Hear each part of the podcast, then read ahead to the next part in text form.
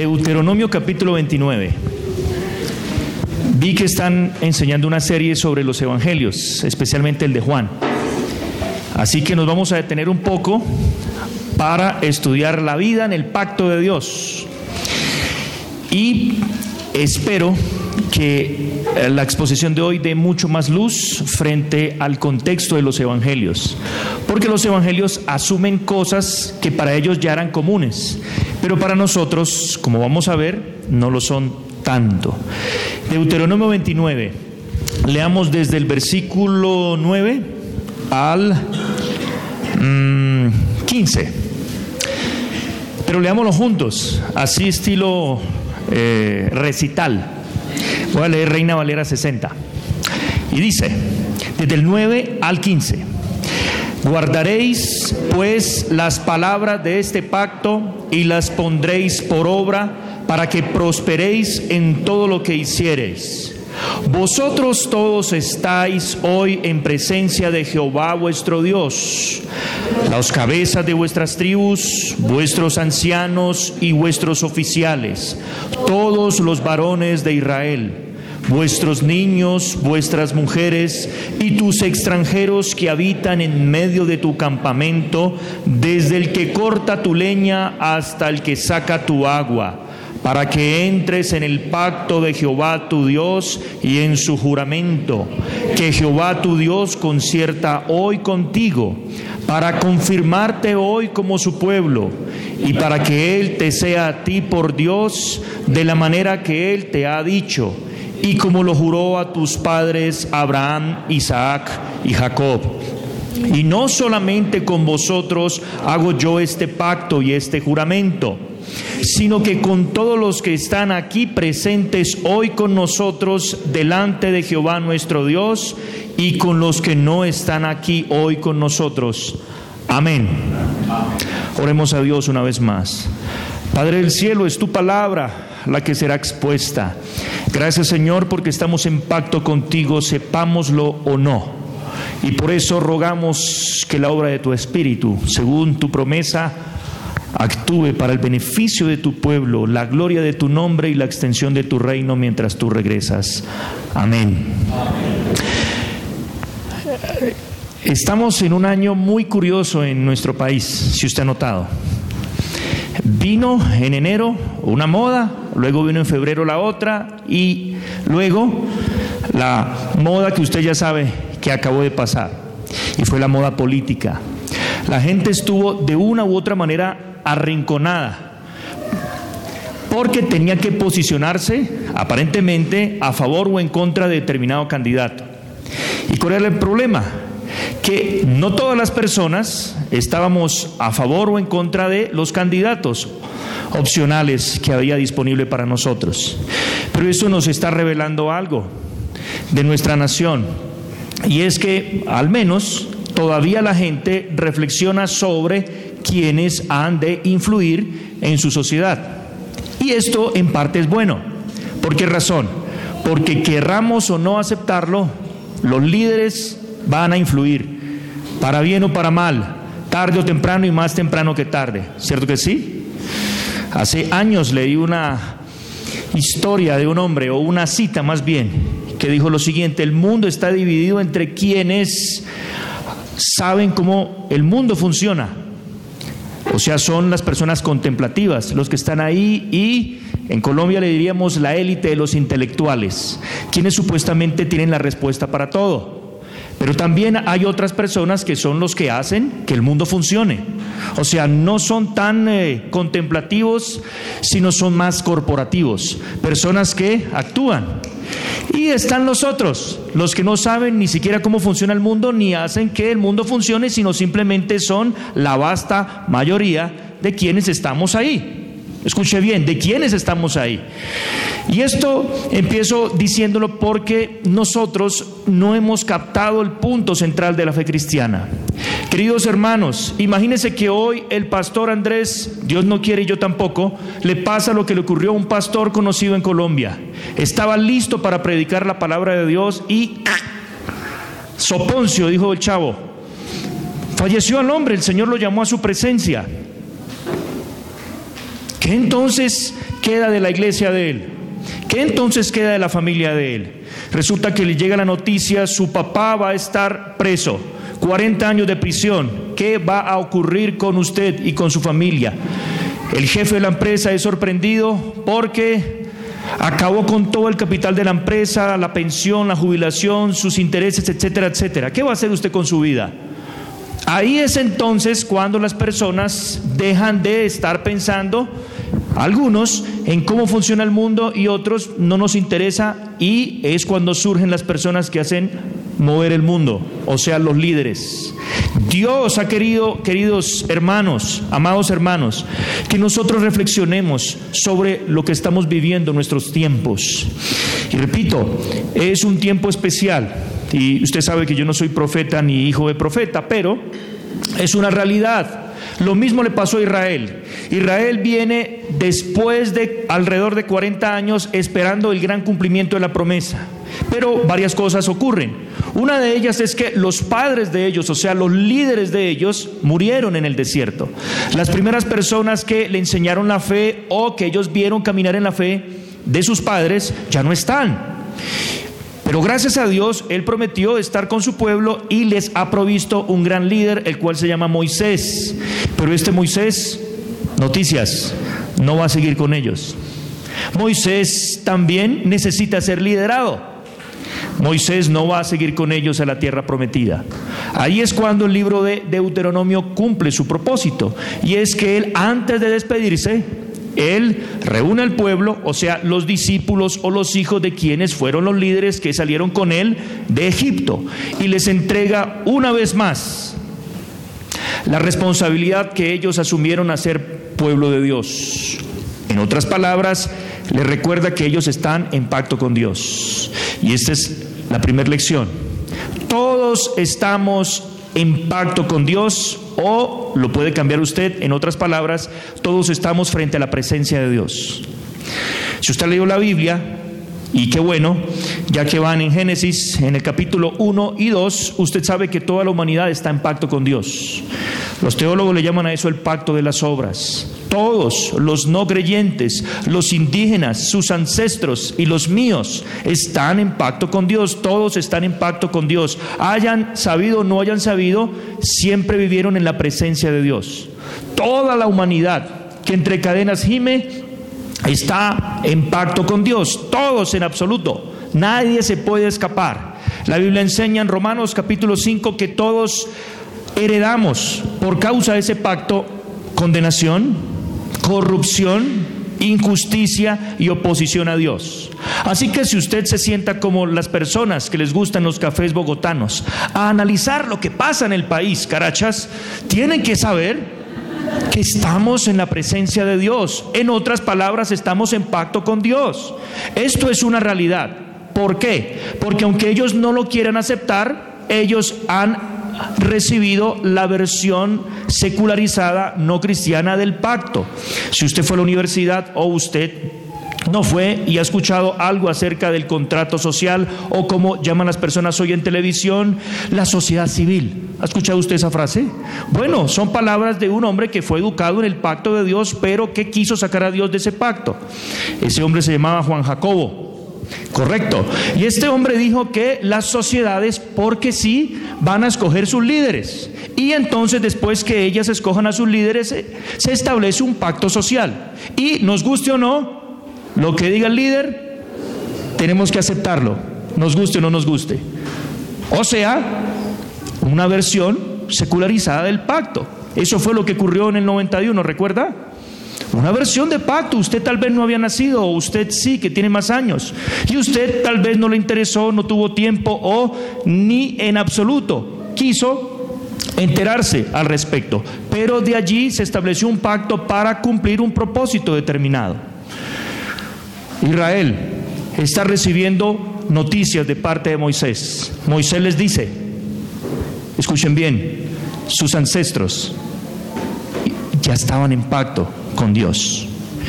Por eso algunos dicen que este es un nuevo pacto, pero realmente ese es el mismo pacto que Dios estableció con Moisés. Es una renovación del mismo. En otras palabras, Dios se acuerda de su pacto y Dios está constantemente recordándonos que estamos en pacto con Él. Por eso es que digo que estamos en la presencia de Dios todos aquellos que estamos en pacto con Él. Fíjese el versículo 10, vosotros todos estáis hoy en presencia de Jehová vuestro Dios. Ellos no escogieron a ese Dios, pero Dios sí los escogió a ellos. Recuerde que en la época ellos tenían la idea clara, porque si usted era esclavo, ¿qué iba a heredar? Esclavitud. Y así sucesivamente. Pero cuando explicamos esto, la mentalidad del otro pacto, o sea, la sociedad civil o el individualismo, dice, no señor, absolutamente nada tiene que ver mis ancestros conmigo. Y muchos traen esa lectura a la Biblia. Pero le tengo noticias, no es así. Y ese es un pasaje muy sencillo y muy claro que nos dice que no solamente ellos están en pacto con Dios, sino sus descendientes, aún aquellos que no están aquí presentes. ¿Y eso a quiénes incluye? A los que estamos aquí en Raá, Bogotá, 2018. La Biblia dice en Hechos capítulo 7, un judío está diciéndoles a los judíos que se les olvidó estar conscientes de la presencia de Dios, que este Moisés, dice en el 738 de Hechos, este Moisés, de quienes ustedes hablan que fue su líder y a quien están siguiendo supuestamente, fue el que lideró Dice, la nación de Israel, la palabra es eclesia, o donde tomamos nuestra palabra iglesia. Este hombre está diciendo que la iglesia del Antiguo Testamento estuvo en pacto con Dios. Y no solamente ellos, sino también los que están ahí presentes escuchando este mensaje. Y dice algo más, no solo Moisés estuvo allí en el desierto con el pueblo, sino que también estuvieron ellos en representación o representados por sus padres y el ángel del pacto. Dos lecciones preciosas ahí para nosotros. Escuche esto. Si usted sabe que lo están filmando 24 horas al día, ¿cómo viviría usted? ¿Mm? Hay una película muy interesante y no le doy el nombre para que no se distraiga la palabra de Dios. Pero este hombre va caminando hasta que descubre que lo están observando y todo el mundo lo está filmando. Inmediatamente cambia el comportamiento de él. Si una persona, cualquiera sea, pagana, cristiana, lo que quiera, lo que usted quiera llamarle, sabe que está en presencia de Dios, sabe que está en pacto con Dios, en consecuencia está con deberes impuestos de parte del soberano Dios, su vida no puede ser igual. O, como dice Romanos 1, o empieza a luchar en contra de esa conciencia que le dice que Dios está analizando cada uno de sus pensamientos, palabras y acciones, o esa persona empieza a actuar en concordancia con lo que este ser demanda de él. ¿Mm? Ya sabe cuál es la película, ¿cierto? esa es una lección. Ellos tenían que saber, no puede ser posible. Sí, es posible. Dios hizo un pacto con sus padres y yo soy el testigo de eso, está diciendo Moisés. Y antes de despedirme de ustedes, sí, que ustedes entren a la tierra, les advierto, ustedes están en pacto con Dios y no solo ustedes, sino sus descendientes y todos aquellos que han recibido la enseñanza del líder Moisés, de quien dice aquí el ángel del pacto que estuvo con ellos en el desierto. Usted sabe quién es ese ángel, ¿cierto? Yo no voy a estar con mi presencia, pero enviaré mi ángel. Esto parece una cosa extraña. No iré yo, pero enviaré mi ángel. Mi ángel, la escritura, habla acerca de ese ser a quien se le rinde tributo, se le rinde adoración y el descendiente o el reemplazo del liderazgo de Moisés llamado Josué. ¿Se acuerdan? Cuando va a entrar a la tierra prometida, tiene una visión. Y en esa visión observa que hay un guerrero, un caballero real, alguien que se vestía de acuerdo a la época.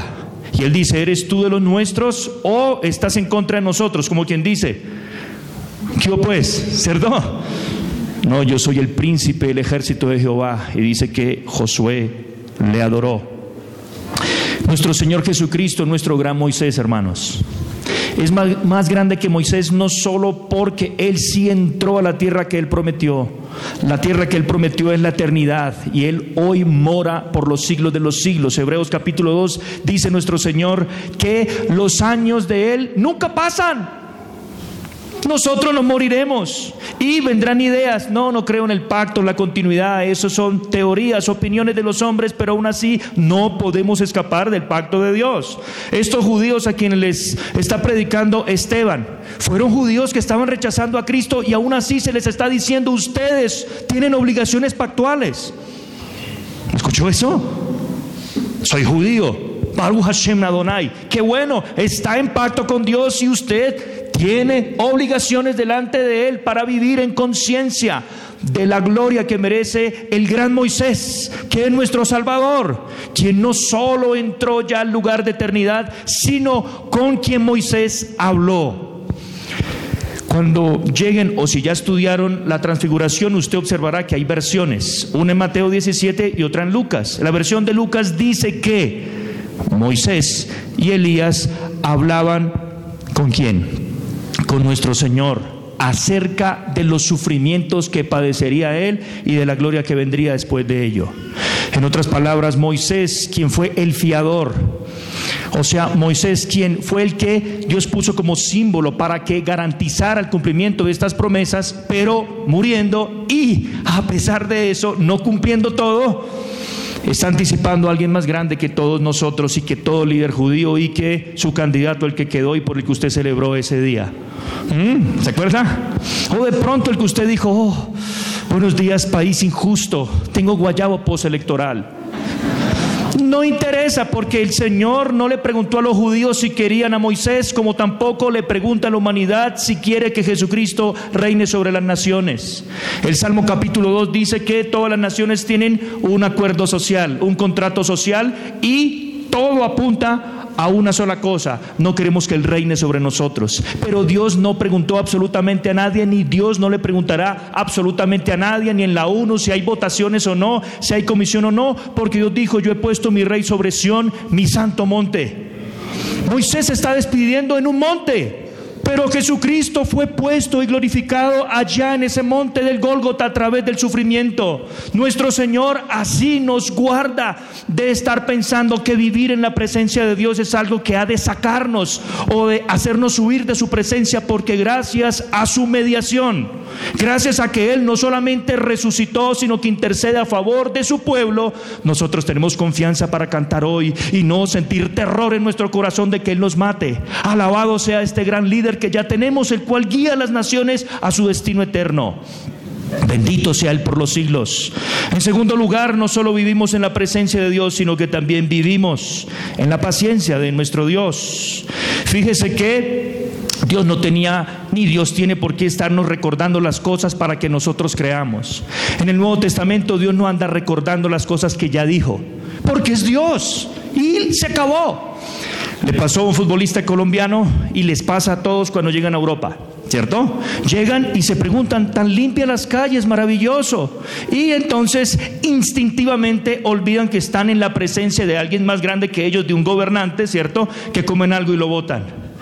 Bueno, le llega el recuerdo a su correo electrónico o eh, a la casa con una foto que es la evidencia de que él debía cumplir las leyes de ese país. Pero yo no sabía porque estoy acostumbrado a vivir de otra manera en mi país, ¿cierto? Pues bien, nosotros estamos obligados a cumplir y antes de cumplir a conocer cuáles son las condiciones del Rey del universo, puso para que nosotros podamos establecernos en su universo, en su tierra. Todos estamos obligados a conocer quién es Dios, quiénes somos nosotros y cuál es el mundo y cómo funciona el mundo que Él estableció. Y Dios estableció el mundo y las relaciones sociales basado en el pacto como la representación de alguien. Vemos el caso de la familia. Y aquí se habla de la familia. Se les recuerda a ellos que ellos están en pacto por causa de sus padres con quienes Dios hizo un pacto. Los niños deben saber que así como cuando hacen cadenetas, ¿le llaman cadenetas ustedes? Que hacen una figurita cortada y luego se multiplica así. Si aquí le tienen otro nombre, se la explica a su hijo. De la misma manera nosotros somos así. Mi padre estuvo en pacto con Dios, solo que ha sido rebelde hasta el día de hoy. Y por eso coseché muchas cosas que yo no tenía la culpa, decía. Pero gracias a Dios por este gran Salvador que tenemos, hoy estamos cosechando bendiciones por causa no de mi papá terrenal, sino de mi Padre celestial. Él hace una lista aquí de los beneficios que ellos recibieron. Una, lo sacó de Egipto. Ellos eran esclavos. Si usted hubiese nacido esclavo, repito, sus hijos tendrían ese futuro. Si alguna de ustedes hubiese sido prostituta, sus hijos o posiblemente lo fuesen, o si no lo fuesen, tendrían que llevar sobre sí mismas o sobre sí mismos la vergüenza de lo que hicieron sus padres. Nada más dése cuenta lo que le pasa a unos colombianos que huyen a otros países. La mayoría de ellos, no todos, pero aquí en Sudamérica, huyen con un pasado oscuro. Ellos no tienen la culpa, ellos están buscando huir de eso, pero no pueden. ¿Por qué? Estar en pacto con Dios, ¿cierto? Y sus padres hicieron algo y el Señor se acuerda porque todos vivimos en su presencia y vamos a vivir cosechando lo uno o lo otro. Esto es inevitable, así funciona el universo de Dios, sépalo. Así que no existe tal cosa como que no me importa el otro, solamente todo depende de mí, absolutamente falso, mil veces falso, y mucho menos si hablamos de esto en la fe cristiana. No es cierto. La Biblia dice que Él los sacó de Egipto. Y ellos estaban en el desierto. ¿Qué es mejor, estar en un desierto o estar esclavos en otro territorio? Depende, ¿cierto? Porque si usted está esclavo en ese lugar, pero usted tiene dignidad como la que tuvo José, que fue un gobernante, pero un gobernante esclavo. Una vez estaba escuchando a un hombre que, estos que están de moda en nuestros días, Dios nos llamó a ser los políticos cristianos, ta, ta, y ta. Y por esas argucias de la ley llegó a ser senador uno de estos individuos. Y escuche, decía, Dios así como puso a José, así nos está llamando a gobernar. Solo que se le olvidó que tanto José como Daniel, que gobernaron, eran gobernantes esclavos. O sea, estaban en pacto con alguien. El pacto aquí del que él les enseña es que cuando Moisés va a hablar, con Faraón es que si ellos salen de la potestad o autoridad opresiva de Faraón, ellos no van a quedar en el desierto para hacer todo lo que quieran, ¿cierto que no? ¿Qué debían hacer? Debían salir camino de tres días a Sinaí a adorar a Dios. En otras palabras, Dios les está recordando lo que estableció desde el principio de la creación. El hombre, sexto día es creado, supongamos que se acostó a dormir, ¿a qué se debía levantar el siguiente día? ¿A ciclovía, como en Bogotá? Increíble la secularización de Bogotá, ¿no lo ha notado? Siempre las estadísticas de todas las ideas en contra de la Biblia, ¿en dónde están? ¿Se aprueban eso en esta ciudad? ¿No se ha dado cuenta? ¿Quién está de acuerdo con X, Y, Z? Que usted sabe, esta ciudad. Así que ustedes tienen un gran trabajo de enfrentar una sociedad que piensa que todo es neutral y todo depende. En cambio, cuando usted sale a las provincias de nuestro país, la gente todavía tiene algo de moralidad judeocristiana. En cambio aquí hay una cosa clara, hay que atacarla desde todos los medios posibles. Por eso es necesario recordar, recordar, recordar la palabra de Dios, lo que hizo Dios con ellos. Los saca de Egipto, no solo los saca de Egipto, sino que los preserva durante el desierto. Además de preservarlos durante el desierto, les entregó sus enemigos que eran más poderosos que ellos. Ahí habla de unos reyes de Basán. Además, les anticipó algo de la tierra que les había prometido. Y también, dice él, les ha permitido tener el líder que salió desde el principio con ellos. Dios es bueno, ¿cierto? Dios vio lo que ellos estaban haciendo y si usted lee Deuteronomio al final, Dios le dice a Moisés antes de llamarlo a su presencia, tranquilo Moisés, ellos se van a apartar también. Entonces Dios, ¿por qué no acabó este pueblo inmediatamente? ¿Y por qué no acaba con Raá o con la iglesia de Bucaramanga o con nuestras iglesias o con nuestras buenas intenciones? Si sabe que lo bueno que hacemos es pecar, eso sí lo hacemos muy bien, ¿cierto? ¿Por qué? Porque Dios es paciente. Dios es muy paciente y como ya dije, Dios no cumple años. Así que no tiene sentido celebrar el cumpleaños del Señor Jesucristo, porque Él es el mismo ayer y hoy y por los siglos. Escuche esto, importantísimo. Mm. Y es que Moisés está allí como testigo de las bondades de Dios para ellos. Ellos no podían decir que no, aunque crecieron en el desierto muchos de ellos, dice Josué al principio de los capítulos. Nuestros hijos tienen que saber por qué tienen un papá y una mamá juntos. Cuando usted le pasó tal vez como a mí, yo no conocí que era un hogar, que era que mi papá y mi mamá se quisieran ni nada de eso.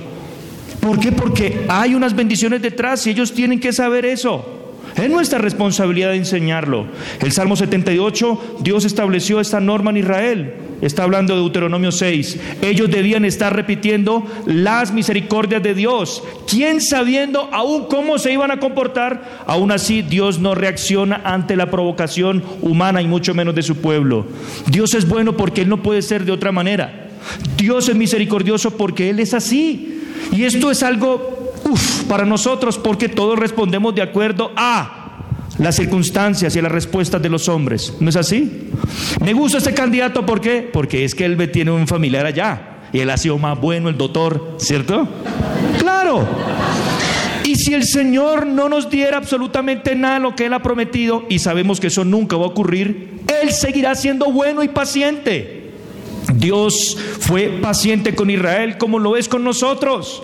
Tan bueno es Dios que en Jeremías capítulo 2 Dios dice, me cansé porque estas personas han abandonado mi pacto. Tanto así que Dios dice, como el esposo se cansa y ya no quiere más con esa mujer infiel, yo los voy a dejar. Pero escuche esto, que aquí es donde muchos cristianos encuentran, ahí está mi secularismo, ahí está mi individualismo, por eso ya se acabó ese pacto y ahora es tú y yo, Señor. Tampoco. Dios les dice, ¿y qué voy a hacer? Voy a renovar mi pacto. Jeremías 31 y 32. En otras palabras, Dios dice, voy a continuar con lo mismo. ¿Por qué? Porque Dios es paciente y su paciencia es todopoderosa, como lo es su amor y todo lo demás. O sea, la paciencia de Dios hace que nosotros lleguemos a hacer lo que Él se propuso que hiciéramos desde el principio. ¿Cómo funciona esto? Romanos capítulo 2, el apóstol Pablo lo explica de la siguiente manera. Romanos capítulo 2. Pablo está hablando el Evangelio, el mensaje del Mesías Jesucristo. Y dice, por lo cual eres tú inexcusable, oh hombre, quien quiera que seas tú que juzgas, pues en lo que juzgas a otro te condenas a ti mismo, porque tú que juzgas haces lo mismo. Mas sabemos que el juicio de Dios contra los que practican tales cosas es según verdad. Está hablando de una lista de pecados de la gente secularizada, o sea, la gente que vive el día de hoy. Eso significa que vive solamente para el hoy, Ciclovía porque ciclovía, lunes porque toca trabajar, martes porque eh, hay festivo, el país como festivos en el mundo, qué alegría, país feliz. O sea, hacemos todo determinado por la agenda cultural. Eso es ser una persona secularizada. Dice, y piensas esto, oh hombre, tú que juzgas a los que tal hacen y hacen lo mismo, que tú escaparás del juicio de Dios. En otras palabras, tú podrás escapar, algunos de los que están aquí escuchando, podremos escapar de las demandas que Dios impone sobre sus criaturas. De ninguna manera. O vas a menospreciar las riquezas de su benignidad, paciencia y longanimidad, ignorando que su benignidad te guía al arrepentimiento. Pablo está diciendo que las bondades misericordiosas del Señor continuamente están volviendo las personas a la fe en Él. Dese cuenta nada más como personas que por alguna razón se han ido de la iglesia y dicen, esta iglesia le falta amor, el pastor no me ama y lo demás, y luego van y hacen el turismo religioso y luego regresan, eh, estoy aquí porque usted ya sabe por qué. Porque Dios ha sido paciente con usted y usted ha disfrutado las bendiciones del Señor. Los judíos después del tiempo de Jeremías, que vieron y fueron testigos del juicio de Dios tan terrible, Luego ellos allá en Babilonia dicen Dios es bueno. ¿Cómo saben que Dios es bueno? Porque ellos pudieron regresar. Algunos ancianos que salieron de niños de Judá pudieron regresar y ver con sus ojos que la gloria de la casa, el templo de Jerusalén que fue destruido, iba a ser más glorioso después del regreso. Eso dice el profeta Geo. Pablo lo que está diciendo es que Dios no ha destruido su universo. Dios no ha acabado con este templo en el cual mora su gloria, como dice el Salmo 24. ¿Por qué? Porque él ha hecho un acuerdo o un pacto.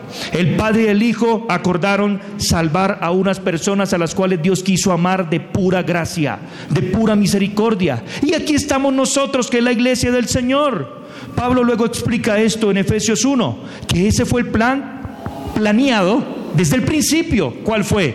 Que todas las cosas que el Hijo ha de disfrutar, o sea Jesucristo, Él las disfrute juntamente con unas personas a las cuales Él les mostrará sus bondades. Pero estas personas nacieron Efesios 2, muertos espiritualmente. O sea, nacieron aquí como personas rebeldes, como antisociales, como subversivos contra el orden establecido por Dios o rebeldes al pacto de Dios. ¿No es su experiencia? ¿No es la mía? Por eso, ¿qué debemos hacer? Salmo 103, bendice alma mía Jehová y bendiga todo mi ser su santo nombre. ¿Qué debes hacer? No olvides ninguno de tus beneficios o de sus beneficios. La gente me pregunta, ¿usted por qué le puso a sus hijos John? Qué tipo tan soberbio, ¿no? Tipo tan egoísta. Bueno, yo le digo, ellos se llaman John y si nacen más varones se van a llamar John. Si ya quieren cambiarse el nombre, tienen libre albedrío para eso. Pero ellos nunca podrán olvidar que lo que han recibido de tener un hogar donde el papá y la mamá juntos, una sola mujer, un solo hombre, donde ellos crecieron, se debe a la fidelidad de Jesucristo. Porque yo no tuve eso, ni mis ancestros tampoco. Ellos no pueden escapar de la realidad del pacto. Ellos tienen que saberlo todos los días de su vida. Y cada vez que le llamen John, ellos van a recordar lleno, poseedor de una gracia, algo que ellos no trabajaron, algo que ellos no merecen. De la misma manera, usted y yo estamos llamados a contar las misericordias de Dios todos los días de nuestra vida. Israel tenía el mandato de recordar y no encubrir la bondad del Señor. Cuando en el trabajo le dicen a usted, ¿por qué lo ascienden a usted? ¿Por qué usted le va bien? ¿Por qué tiene esa familia? La verdad es que tomamos un curso de rehabilitación, de terapia en pareja y esto, y ya era hora de agarrar juicio y portarnos bien y esto. Es el momento de no encubrir la palabra del Señor. Dios lo rescató a usted de un lugar donde lo esquilmaron financieramente. Él venció a enemigos más poderosos que usted. Él es bueno y usted tiene que contar. Salmo 50 dice, en el día de la angustia yo te libraré, tú me honrarás. Dios, ¿para qué tiene paciencia? Para hacernos entender que no es a nosotros, no es a nosotros, sino a su nombre, ha de ser siempre la gloria por los siglos. Pablo le predica a estos cristianos en Roma, que era la gente más secularizada de la época. Los romanos bogotanos están escuchando que Dios tiene mucha paciencia y no han cosechado las consecuencias de sus ideas absurdas. Una vez estaba hablando con esos que se creen intelectuales aquí en Bogotá. Es que eh, yo soy nihilista. Nihilista quiere decir que nada tiene sentido. La pregunta es, ¿eso tiene sentido? ¿Mm? Se acabó el debate, no hay nada más de qué hablar, no hay que tomar canelazo, no hay que ir al, ¿cómo se llama?, al salto del tequendama a reflexionar, nada, es absurdo. Aún usted que piensa que nada tiene sentido, mira a ambos lados antes de pasar la calle, ¿cierto que sí?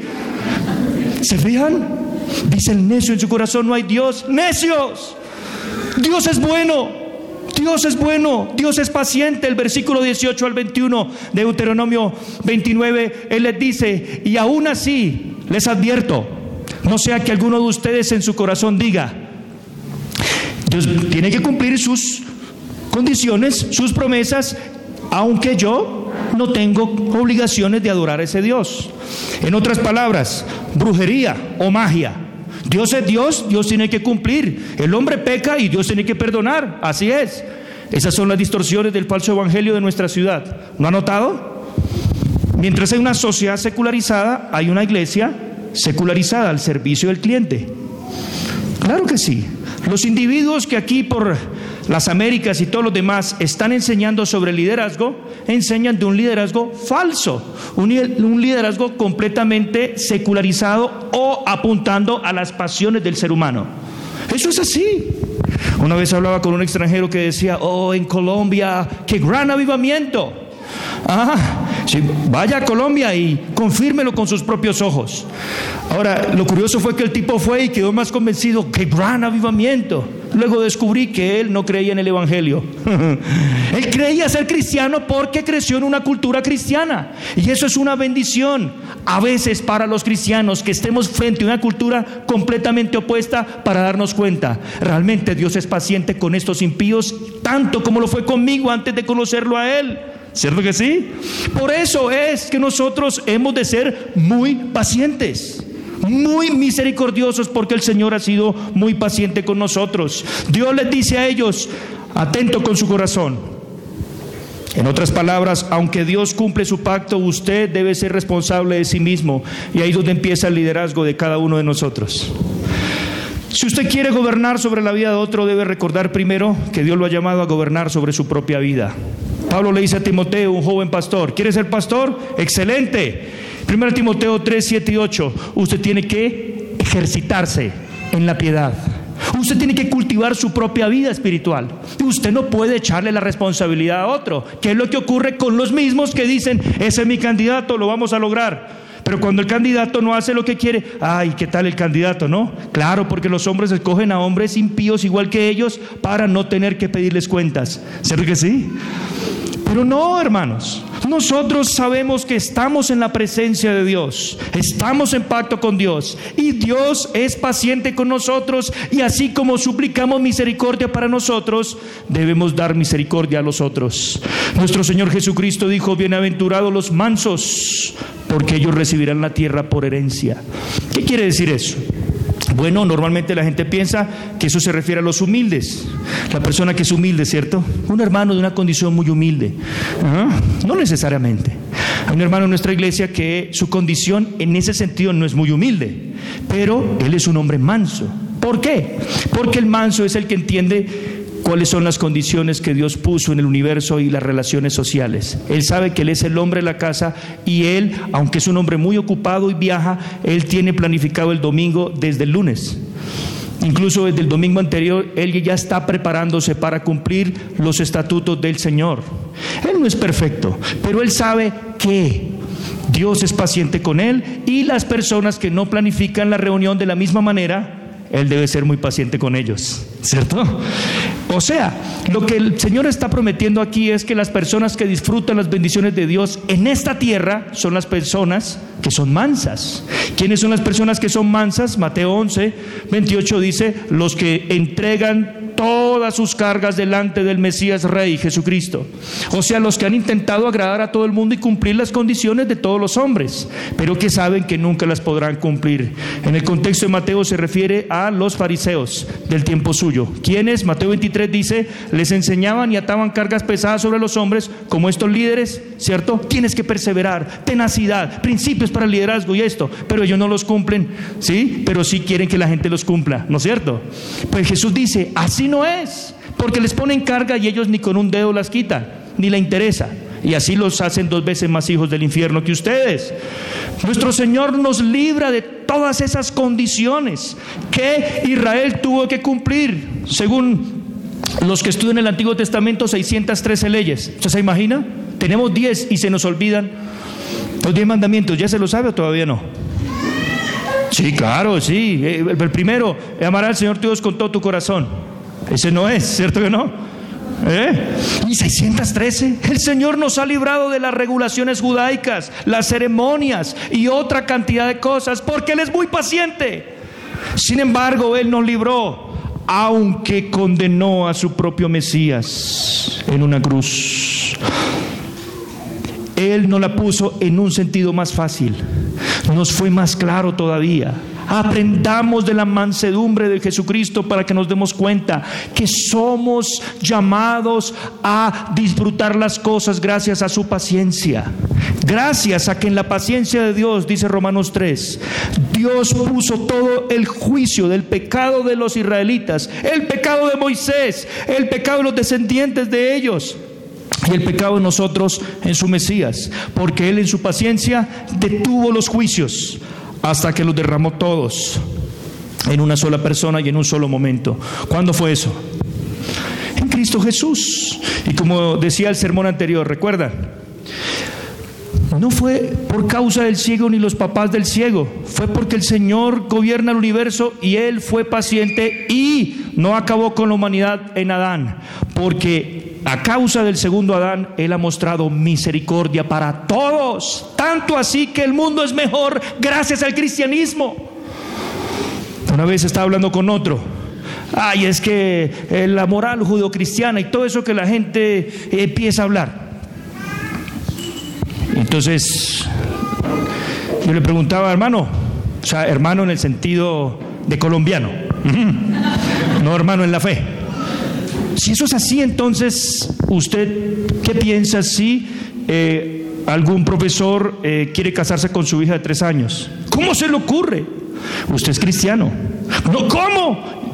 Sí, porque antes de la irrupción del cristianismo al mundo, eso era lo normal. No había moralidad de ninguna clase.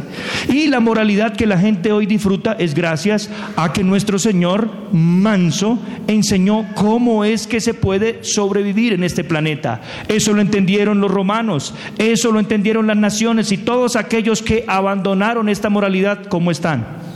¿Cómo están? Mire las naciones, usted que va a Europa, caraches y se toma fotos, usted va a descubrir una cosa. Y es, qué difícil congregarse allá, qué difícil buscar la fe cristiana, a menos que la gente vaya y diga, ah, sí, mire el monumento. Y por dentro una pista de skate, ¿cierto? O un bar, sí, ¿cómo se llama? La taberna, la taberna de San, yo no sé qué. ¿Por qué? Porque todavía hay algo y Dios es paciente. Y gracias a eso, gracias a esto, Dios está llevando personas para que a través de inmigrantes cristianos crezcan iglesias allí. Bendito sea el Señor, Él tiene su plan. Eso hizo el Señor con la hipocresía de los judíos, que pensaron que por ser judíos Dios tenía que cumplir. Pero no, Dios les advirtió, no dejen crecer en ustedes semilla o raíz de amargura. ¿Por qué? Porque si ustedes hacen eso, tienen que ser cortados del pueblo. Dios es paciente, pero Dios no va a ser paciente infinitamente. Hay un límite a su paciencia. ¿Cómo lo sabemos? Dios les advirtió desde ese entonces, cuando no tenían templo, cuando ustedes construyen el templo, y si ustedes no son obedientes a mi pacto, yo seré paciente, pero un día se me agotará la paciencia y vendré y destruiré ese templo y ese lugar santo. La gente escuchará qué pasó con ellos. Así como Dios destruyó y que utiliza un testimonio anterior del juicio de Dios, Sodoma y Gomorra. ¿Cuál fue el pecado de Sodoma y Gomorra? La injusticia, dicen teólogos aquí en los seminarios de Bogotá. La injusticia porque ellos no hospedaron a la gente. Seguro que sí. Dios estableció la sodomía como un pecado especial, no en el sentido de que es más pecado que otros, sino porque corrompe la naturaleza de la sociedad. El homosexualismo es presentado en Romanos 1 como el supremo egoísmo. Vivir para mí mismo y hacer todo lo que yo quiera. No es posible sin que vengan las consecuencias. Dios fue paciente y Dios mostró su paciencia destruyendo el templo de Jerusalén.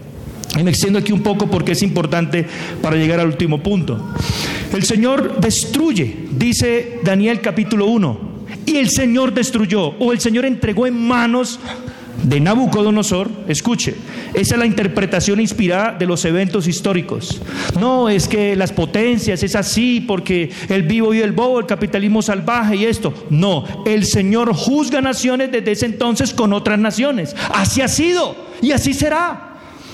Dios entregó a su pueblo frente a un pueblo que vino a oprimirlos. Y entregó los vasos, los utensilios del santuario. ¿Por qué? Para cumplir lo que había dicho por medio de sus profetas. Dios se acuerda de su pacto, Dios es paciente, pero Dios pudo haberlos exterminado como hizo con Sodoma y Gomorra, pero no lo hizo, porque Dios fue paciente aún ahí. Y Daniel de los hijos de Judá puede mantenerse vivo todavía, ¿cierto? Y regresan. El Señor anticipa esto en Mateo 24. La destrucción del templo fue un anticipo de la ira de Dios que vendría sobre el pueblo judío. Hasta que dice Pablo en Tesalonicenses, la ira de Dios llegó al extremo sobre los judíos. ¿Cómo? Destruyendo su lugar santo sin poder restaurarse y sin haber prometido nada al respecto de una restauración futura. ¿Escuchó eso? No sirve de nada el judaísmo. ¿Por qué? Porque el judaísmo no ofrece salvación de ninguna clase. No hay templo. La ira de Dios está allí. La evidencia más contundente de que Dios ha sido paciente y Dios se mantiene cumpliendo su pacto es que el Mesías judío, Jesucristo, lo que predijo sobre el templo, se cumplió. Y gracias a su misericordia, los primeros discípulos de Cristo, ¿de qué pueblo fueron? Judíos. Dios cumple su pacto, así que no es completamente nuevo su pacto.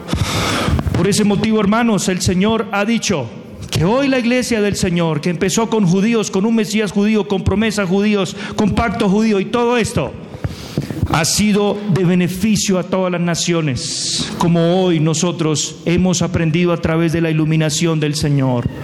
Estas personas que estaban en la renovación del pacto no tenían ojos para ver, oídos para oír, ni corazón para creer. Lo que está hablando aquí Moisés es, no tenían la gracia del Espíritu Santo para entender el pacto a la luz de la obra más grande del Señor en Jesucristo. Pero si usted ha entendido esto que los judíos no entendieron, usted en lugar de enorgullecerse, usted debe temer. Y yo también, temer por las bondades de nuestro Salvador y no considerarnos mejores que ellos. Al contrario, si Dios los trató con tal severidad, ¿cómo nos tratará a nosotros? Si no cumplimos con nuestro llamado dado por Él para vivir en esta tierra en pacto conforme a su presencia, ser conscientes que estamos en presencia de Él y ser conscientes que ha sido por su paciencia. Y en último lugar, el Señor les enseña que deben vivir en prudencia. La palabra prudencia aparece muchas veces en Reina Valera como sinónimo de la sabiduría, pero la sabiduría es tan mm, desdibujada que para nosotros sabiduría es cualquier cosa. Mire ese abuelito, abuelito sabio. Mire esa persona con estudios, son sabios, élite intelectual, ¿cierto? Tanto que se piensa que si estudió en el seminario automáticamente adquirió sabiduría. Pero usted sabe que eso no es así. La historia de Israel nos muestra que hubo un hombre, el hombre sabio de Israel, que le dijo al pueblo en Proverbios, escuche bien, fíjate de Jehová de todo tu corazón, no te apoyes en tu propia prudencia. ¿Y qué hizo él? Lo mismo. Por eso, hermanos, podemos ser maestros de nuestros hijos y después nuestros hijos decirnos como muchas veces me pasa a mí, papito, eh, y Dios, y me recuerda a Dios de una vez, y sí, ay, sí, hijo, no hagas eso. Y le predico el Evangelio con mucha Gracia. ¿Qué haría Cristo en este momento? Y uno lo que quiere es Cristo cuando entró al templo, en este momento, ¿cierto? ¿Ah? Claro, nuestra propia prudencia. Pero ¿qué ocurre? El Señor es tan bueno que el pacto no se trata solo de nosotros, sino de otros junto a nosotros.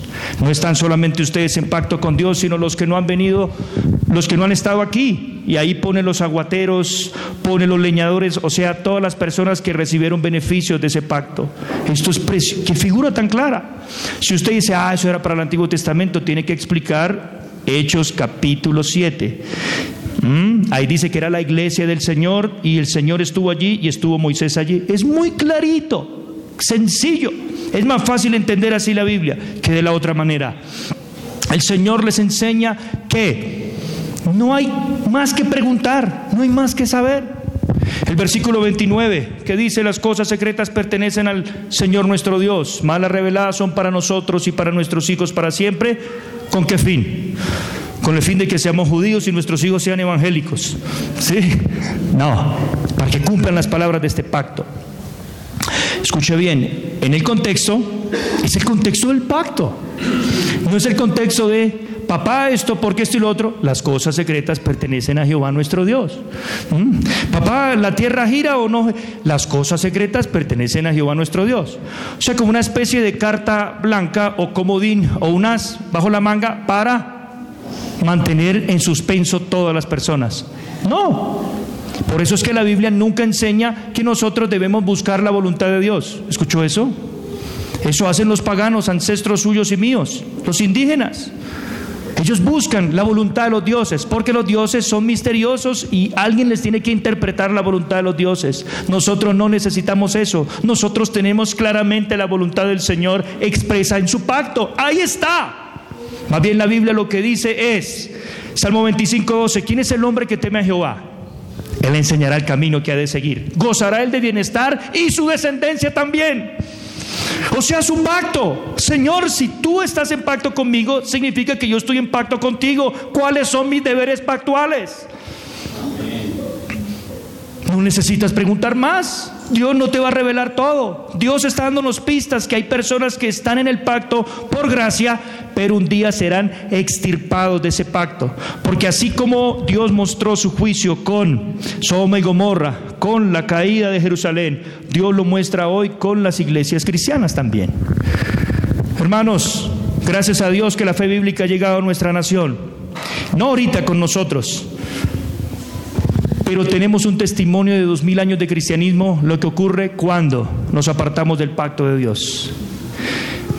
Nada más mire Israel. ¿Usted vio la pelea por el templo, supuestamente por el lugar donde Jesús resucitó? Una, una pelea allá. ¿Por qué? Porque ellos se sostienen de los recursos de los turistas. Peleando nosotros por eso, imagínense. No, no, no, aquí fue, no, aquí fue, no, aquí fue. Negocio religioso. Jesús vino hace dos mil años a limpiar eso y lo volvieron a hacer. ¿Qué más tenemos? Tenemos las naciones que en ese entonces recibieron el cristianismo. Si usted no sabe, Arabia recibió el cristianismo primero que nosotros, hasta que se levantó Manuel, alias Mohamed o Mohammad, quien usó unas cosas de cristianismo y las que no le gustó las sacó y construyó su propia religión llamada Islam, siglo VI, séptimo después de Cristo. ¿Qué pasó? Cristianismo allá, para ser cristiano cuesta la vida. Así que ¿quién quiere ser misionero por allá? Bueno, también tenemos Europa. ¿Cómo Europa y el norte de África recibió los mejores teólogos que estudiamos hasta el día de hoy? Pero ¿qué pasó hoy? Por alguna razón no continuó. Y aquí hago un comentario para reflexionar. A veces yo he escuchado cristianos con visiones apocalípticas, como ahorita que pasó el avión ese de guerra. ¿Será el anticristo que nos viene a capturar porque estamos reunidos el domingo? ¿Ah? ¿Ah? ¿Se acuerdan lo que le pasó al Señor este? Bueno, escuche, estamos en la presencia de Dios. ¿Por qué estamos deseando que venga persecución? ¿No ha visto? Que hay gente como que, Señor, que quede este, este presidente que es el peor de todos y para que ahora sí se vea quién es realmente cristiano. Le tengo noticias. Eso ya pasó y ¿sabe qué ocurrió? La fe cristiana se debilitó mucho. ¿Por qué? Porque hermanos, una cosa es adorar a Dios aquí, estamos en pacto con Él. Te amamos, Señor. Otra cosa es saber que puede ser su última vez con sus hijos aquí. Es la verdad, hermanos. Simón Pedro confiaba en sí mismo, no confiaba en la paciencia y la bondad de Dios. Era sabio en su propia prudencia y dijo contigo hasta la muerte, reformado hasta los tuétanos. ¿Sí? Hasta que conoció a la muchacha. ¿Cierto? Pero no importa, ella es profeta, ella danza en el espíritu, pero Dios es tan bueno que hasta la predestinó para eso. Ah, eso pasa. Mm. La prudencia en la que debemos vivir es vivamos según las instrucciones claras de lo que el Señor ya nos ha dicho. Ellos sabían, tenían que tener un solo Dios. En eso se resume el deber pactual de Israel ahí presente. Shema Israel, Jehová nuestro Dios, uno es, no más. Él les advierte, si ustedes se van tras otros dioses, ahí vendrá el juicio. ¿Qué tenemos nosotros? Una sola fe, un solo Dios, un solo bautismo, un solo espíritu. No, o sea, la fe cristiana es sencilla para salvación, muy básica. ¿Por qué debemos complicarla? Llegó la persona nueva. Bueno, ustedes, ¿qué tipo de religiosidad eh, practican? Bueno, nosotros venimos desde el siglo XVI porque allí entonces hubo un debate acerca de la sola gracia. Me gustaría estudiar más de eso. Y se convierte en un curso, ¿cierto? ¿Y qué pasa? Realmente la gente no ha escuchado lo que necesita escuchar. Hay un solo Dios, el único Dios verdadero y Jesucristo su Hijo a quien Él envió. Y este es el Evangelio, que Él vino al mundo a salvar a los pecadores de los cuales yo soy el primero. Y ya, no es más. El Señor hará lo suyo. ¿Cómo es posible que con más doctrina, con más conocimiento, nosotros evangelicemos y testifiquemos menos? ¿No ha pensado en eso?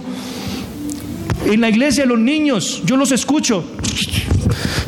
Ah, o sea, licenciado en teología de la escuela bíblica de la iglesia reformada. ¡Wow! Y luego el niño pregunta, papi, ¿y, qué hago? Ahí es donde nosotros debemos tener prudencia de Dios, sabiduría de Dios. Y ahí van dos lecciones frente a esto. Israel tenía que saber que las cosas secretas son del Señor y las cosas secretas siguen siendo del Señor. Esa es la primera lección. Uno quisiera saber toda la teología, cómo la gente en nuestros días en redes sociales, primero le hacen a uno como pastor un estudio bíblico, ¿cierto? Para saber si pueden venir a escuchar la palabra de Dios en nuestra congregación. Cuando ellos me hacen eso, yo ya sé que está mal, está confundido. Y le digo, el lugar que usted está buscando no lo va a encontrar en ningún lugar de este mundo. Así que le pongo un versículo del Evangelio, eso es lo que nosotros predicamos, a Cristo y a este crucificado y en, nosotros como siervos por amor de su nombre. No necesitas saber más. Es lo suficiente como ellos debían que entender y hacer que esas palabras penetraran en su corazón. Otra lección es que esa era la sabiduría de Israel. El capítulo 4 de Deuteronomio dice, estas leyes son su sabiduría, son su prudencia. ¿Qué es lo que nos hace a nosotros distintos a otros? Que nosotros sabemos algo que otros no saben. ¿Y por qué lo sabemos? Por la gracia de Dios. Por la gracia de Dios. Nuestro Señor Jesucristo cuando estuvo en la tierra fue acorralado por los fariseos. Y anticipando un poquito en Juan, él dice, los fariseos le dicen, ¿hasta cuándo nos atormentarás el alma? Si eres el Mesías, el Cristo, dínoslo de una vez. Pregunta, ¿Jesús estaba ocultándoles algo a ellos? En un sentido no, porque Él vino a enseñar todo lo que estaba conforme a la ley de Moisés, los salmos y los profetas. Pero en otro sentido, eh, sí, ya se los he dicho y ustedes no han querido creerlo. ¿Cuál es el problema? No queremos creerlo. ¿Mm? Ahora estoy hablando con gente aquí que tiene cara de cristiana. Todos ustedes tienen cara de cristianos, de buena gente, de personas sencillas y humildes. Pero usted sabe que aún en la iglesia primitiva estuvo Judas y estarán personas que repetirán la doctrina teológica correcta y viven con la mujer que no es la suya. Esa es una de las cosas que nos recuerda a nosotros la importancia de Mateo 28, hermanos. Mateo 28, 18 al 20 nos recuerdan Jesús, el gran Mesías desde el monte, otra vez. Ya no como Moisés despidiéndose, nos vemos allá en la tierra prometida, sino no, yo ya vencí, ya entré a la tierra prometida y estoy aquí, en mi gloria diciéndoles que toda autoridad tengo en los cielos y en la tierra. O sea, yo soy el medio a través del cual todas las naciones tendrán que venir a entregar cuentas. Yo soy el rey, yo soy el salvador. Quieran las personas reconocerlo o no. Así la comunidad europea diga que todas las religiones que formaron Europa están ahí reconocidas excepto el cristianismo. ¿Sabía eso en Bruselas? ¿Oyó?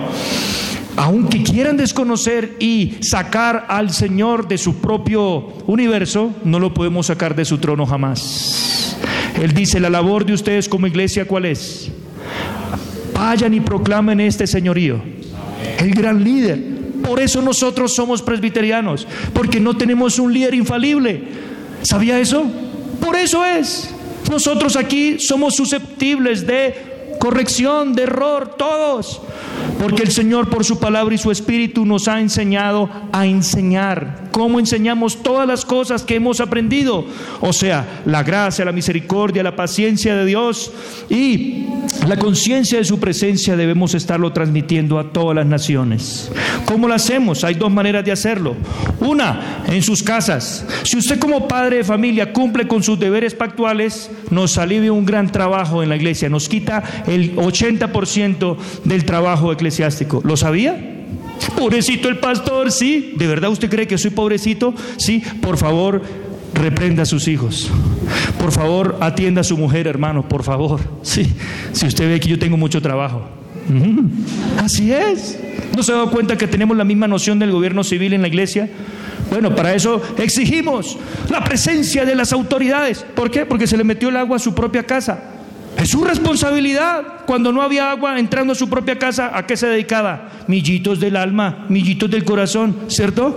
Selección Colombia, ¿qué está haciendo? Usted debe proteger a su familia, ¿eso dice la Biblia o no? Pues bien, cada hombre tiene que gobernar su propia casa. El mismo Josué dice, yo y mi casa serviremos al Señor. Cristo no tuvo hijos, pero Cristo cumplió con aquellos que el Señor le entregó. Juan 17, de los que me diste, no perdí ninguno, excepto el hijo de perdición. Si cada uno en la iglesia cumple desde su propio hogar su propia responsabilidad, la iglesia tendrá mayor libertad para cumplir con su misión o su vocación misionera. 80%, 90% de las consejerías que son hogar, matrimonio, ¿O no? ¿Mm? Me acuerdo la historia de una mujer que llevó a su hijo de un sabio. Unos la cuentan que era teólogo, otros no, no importa, un sabio. Y le dijo, por favor, señor sabio, dígale a mi hijo que no coma más azúcar. Y entonces el sabio se quedó pensando, le dijo, venga dentro de cuatro días y le digo. Y pasaron los cuatro días y le dijo, joven, no coma más azúcar, porque se va a enfermar. Sí, la señora, pero disculpe un momento, si usted, ¿por qué no se lo dijo cuatro días atrás? Bueno, el hombre le dice porque durante estos cuatro días estaba reflexionando si yo comía más azúcar de lo que debía comer. Mm. Hay personas que dicen, pastor, ¿qué hago? No sé. Ahora, yo sí sé, está en la Biblia, pero me avergüenza tener que decirlo y mi esposa me está viendo. Ella me acompaña donde predico y ella sabe. Claro, yo soy tierno con las mujeres que no son mi esposa, ¿sí o no? Así es. ¿O no? Claro, pero una vez usted empieza a vivir con esa otra persona, a usted se le acaba la ternura y usted dice, ¿qué ocurrió? ¿Cierto? Pues bien, el Señor nos está recordando que debemos vivir según su prudencia, no la nuestra. ¿Qué dice la Biblia sobre el hombre con la mujer? Sencillo, vivid con ellas sabiamente. ¿Cómo? Hay dos verbos ahí, dando honor. Dando honor. Vivan con ellas tiempo. Tiempo tiempo y yo no tengo tiempo sino para una sola mujer. Así que si usted se hace cargo de su propia mujer, todos podemos tenerlas felices a ellas. Y si ellas están felices, todo el mundo en la casa está feliz. ¿Cierto que sí? Así funciona. Mm. Entonces ya saben, dele tiempo al pastor para que él tenga tiempo con su esposa. Y mientras le está dando tiempo, ¿qué debe hacer? Dándole honra. O sea, reconociéndola como es ella. Eso necesita. Eso necesita que le reconozcan. Ahora, si todos en el trabajo le reconocen lo que ella hace y usted no, ya sabe dónde empezó el problema, como empezó con Israel en su corazón. La segunda lección es Romanos capítulo 12, dice el apóstol Pablo, debido a las misericordias de Dios, debido a las bondades de Dios, debido a la paciencia de Dios en el cumplimiento de su pacto, ¿qué deben hacer ustedes? Presentarse al servicio de Dios por completo. ¿Cómo? Si usted se casó, enamoró a una muchacha, se convirtió en el líder de ella para toda la vida. Si tiene hijos, usted es el líder de esos muchachos. Si usted tiene gente a su cargo en un trabajo, usted es líder de ellos y usted tiene que ver cuáles son los dones o capacidades que Dios le dio para que usted beneficie a esas personas. Ahí hay una lista de dones.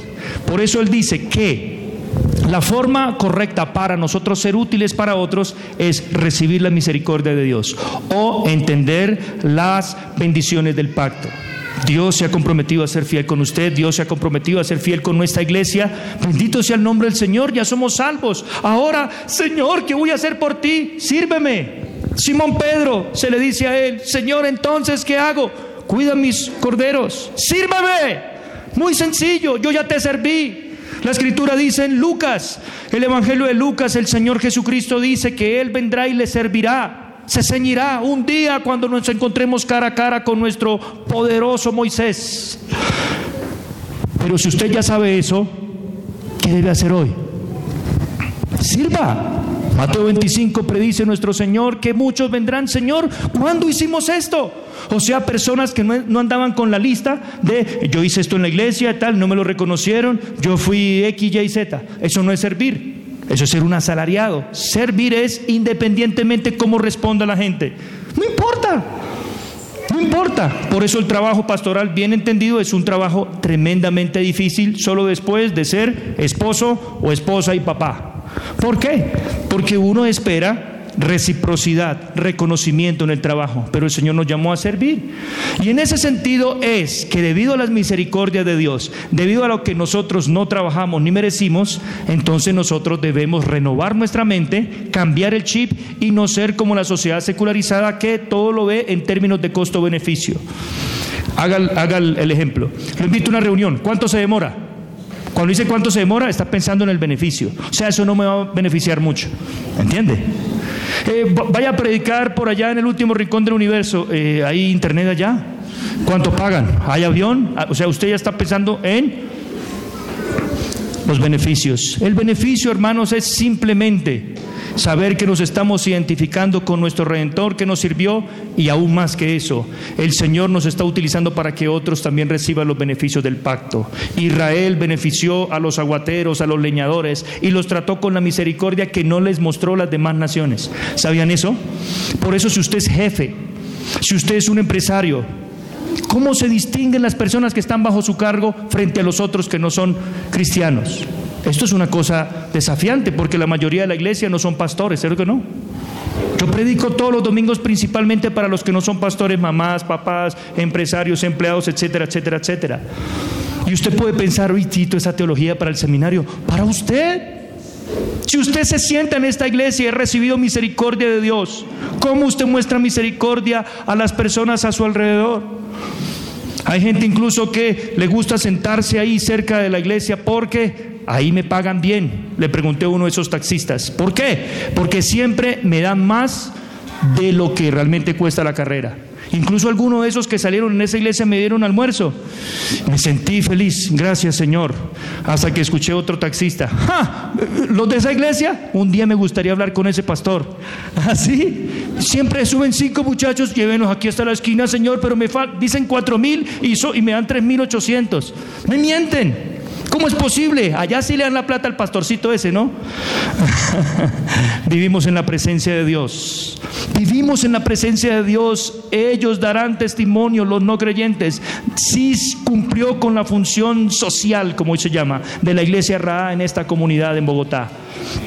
Vivimos en la paciencia de Dios. Dios es paciente con usted. Usted y yo somos llamados a ser pacientes con todos. El Señor restauró a Pedro que fue imprudente. Y vivimos y estamos llamados a vivir con la sabiduría de Dios. La sabiduría de Dios es su palabra. Y si alguno tiene falta de sabiduría, Santiago 1 dice, pídale a Dios. ¿Y sabe qué le va a dar Dios? Una Biblia para estudiar, para conocer, creer y comunicarle a las demás naciones. En el nombre de Jesús. Amén. Esperamos que este mensaje haya sido edificante para tu vida. Si deseas este y otros mensajes, visita nuestra página en internet, Iglesia este es un recurso producido para la Iglesia Cristiana Bíblica Raha.